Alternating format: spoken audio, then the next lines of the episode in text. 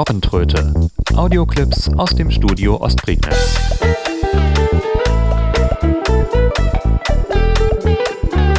Ein Podcast von Steffen Schulz.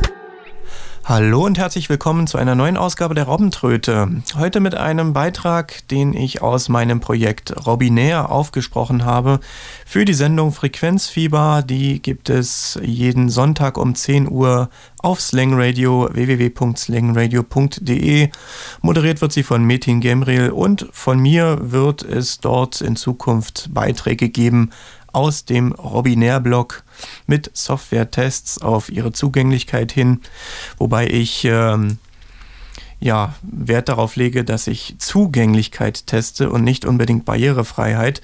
Denn Software, die zugänglich ist, ist noch lange nicht barrierefrei oder muss noch lange nicht barrierefrei sein.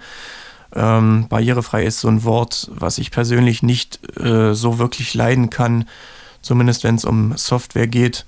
Daher beschränke ich mich wirklich auf die Zugänglichkeit und ähm, teste, welche Anwendungen man nutzen kann.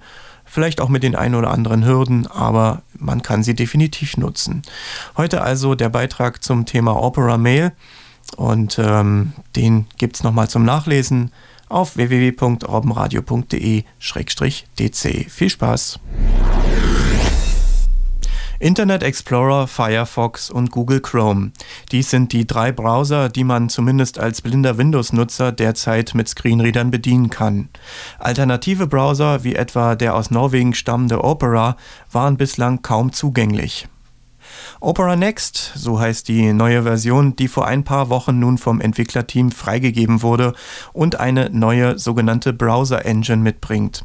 Neben der neuen Browser Engine wurde unter anderem auch der bislang als M2 bekannte interne Mail-Client des Opera Browsers nun in eine externe Desktop-Anwendung ausgelagert. Eigentlich erstaunlich, da der allgemeine Trend in Sachen E-Mail doch eher weg von den Clients und hin zu Web-Oberflächen geht.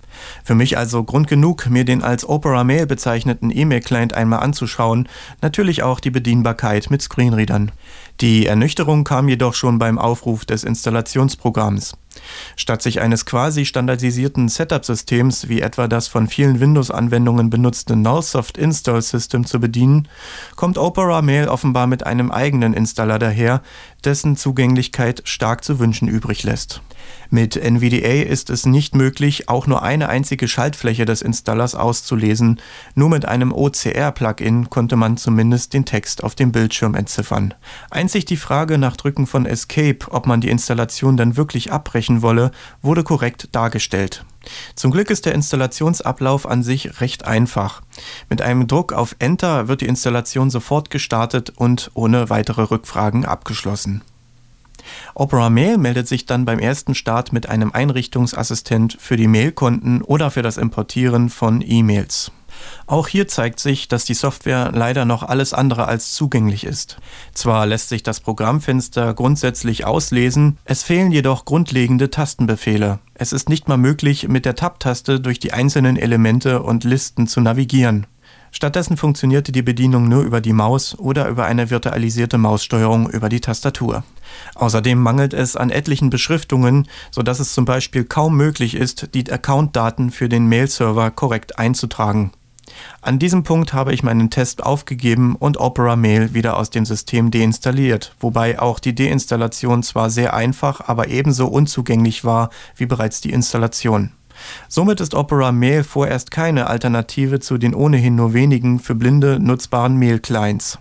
Der Opera Browser ist in seiner neuen Version Opera Next im Übrigen ebenso wenig für Blinde nutzbar.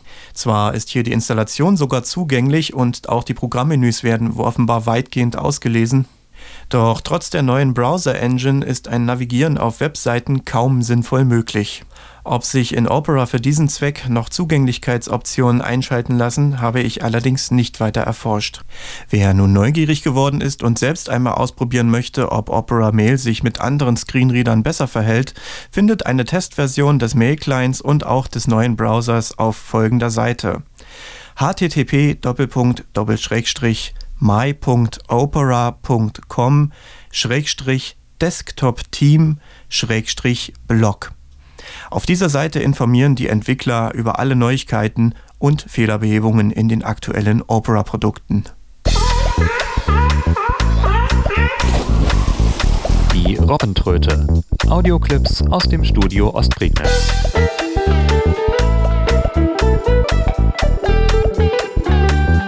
Podcast von Steffen Schulz.